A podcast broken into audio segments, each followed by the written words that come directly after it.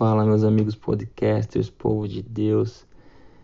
Nós do Palavra do Dia estamos muito felizes em compartilhar uma novidade com vocês.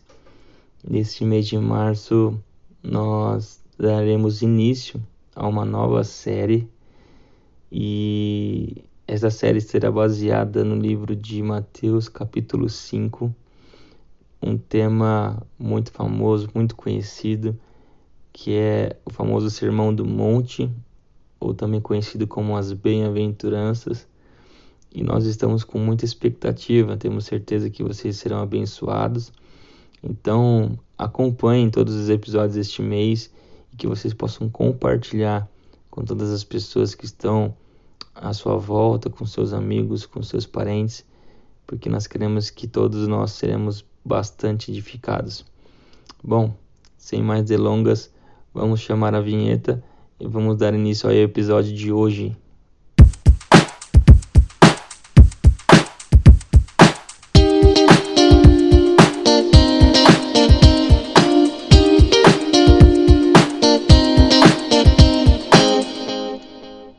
Bom, nesse primeiro dia, nós obviamente falaremos sobre a primeira bem-aventurança.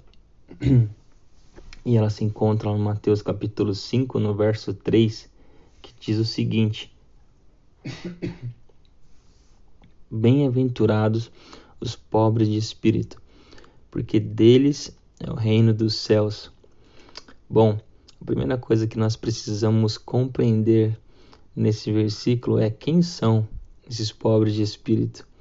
E eu já começo então te dizendo que os pobres de espírito são aqueles que são dependentes de Deus, são aqueles que humilham o seu espírito ao espírito de Deus, são aqueles que são conscientes de que sem Jesus eles nada podem fazer, assim como está escrito lá em João capítulo 15, no verso 5.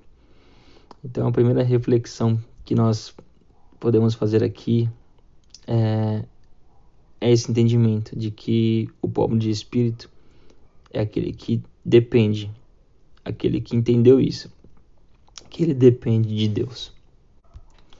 A segunda reflexão muito interessante que nós podemos fazer aqui é que o próprio Jesus, ele foi nosso maior exemplo de um pobre de espírito.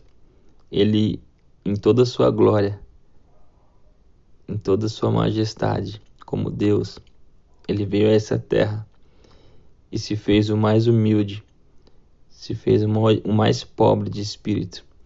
Ele humilhou o seu espírito ao espírito de Deus. Ele se tornou dependente da vontade de Deus.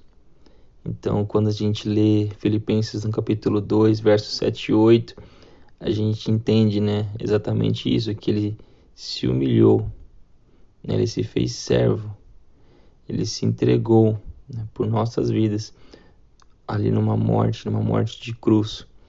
Então, nós podemos ver nesse maior e melhor exemplo para as nossas vidas de que o próprio Jesus se fez pobre de espírito, se fez dependente da vontade de Deus. O terceiro ponto, né, que é muito importante também, é é que o orgulho ele vai contra ao pobre de espírito. O orgulho, a soberba é o oposto daquele que é dependente de Deus.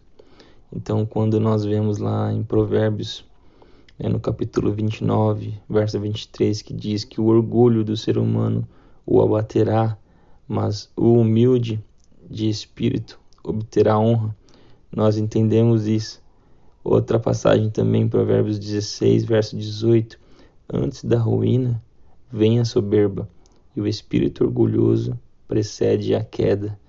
Então nós vemos que o orgulho, a soberba, ela anda no caminho oposto àquele que é pobre de espírito, aquele que entende que depende do Senhor para todas as coisas.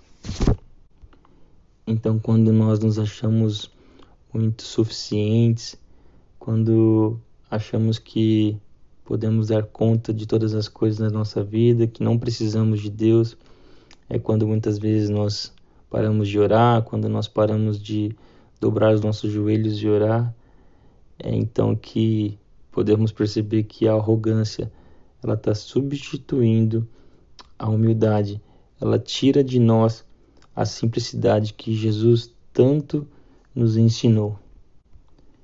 Nós precisamos entender que nada que nos foi dado foi por merecimento, tudo foi pela graça. O novo e vivo caminho que hoje está liberado para nós, ao, ao Santo dos Santos, não é por merecimento. Deus nos deu isso sabendo que nós não merecíamos, mas Ele nos chamou.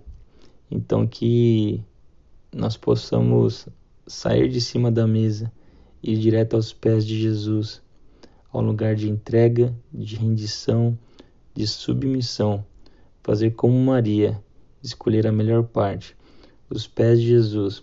Então que se for para nós nos gloriarmos, que possamos nos gloriar no Senhor, como diz lá em Jeremias, né, no capítulo 9, no verso 23 e 24, né, não se glorie o sábio na sua sabedoria, nem o forte na sua força, nem o rico nas suas riquezas, mas aquele que se gloria, glorie-se nisto, em me conhecer e saber que eu sou o Senhor e faço misericórdia, juízo e justiça na terra, porque destas coisas me agrado, diz o Senhor.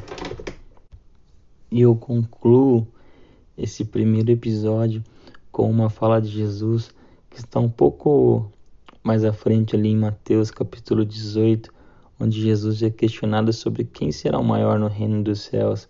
E ali Jesus responde no verso 3 que se não nos tornarmos como crianças, de maneira nenhuma nós entraremos no reino dos céus.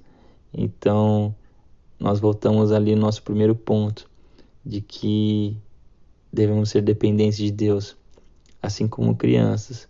Nós precisamos nos fazer pequenos, precisamos entender que toda a nossa vida, todo o controle da nossa vida deve estar nas mãos daquele que pode e sabe todas as coisas, nas mãos daquele que é poderoso e soberano sobre tudo e sobre todos, daquele que os seus pensamentos são muito maiores, são muito mais altos que os nossos pensamentos, os, nossos, os seus caminhos são muito maiores do que os nossos caminhos.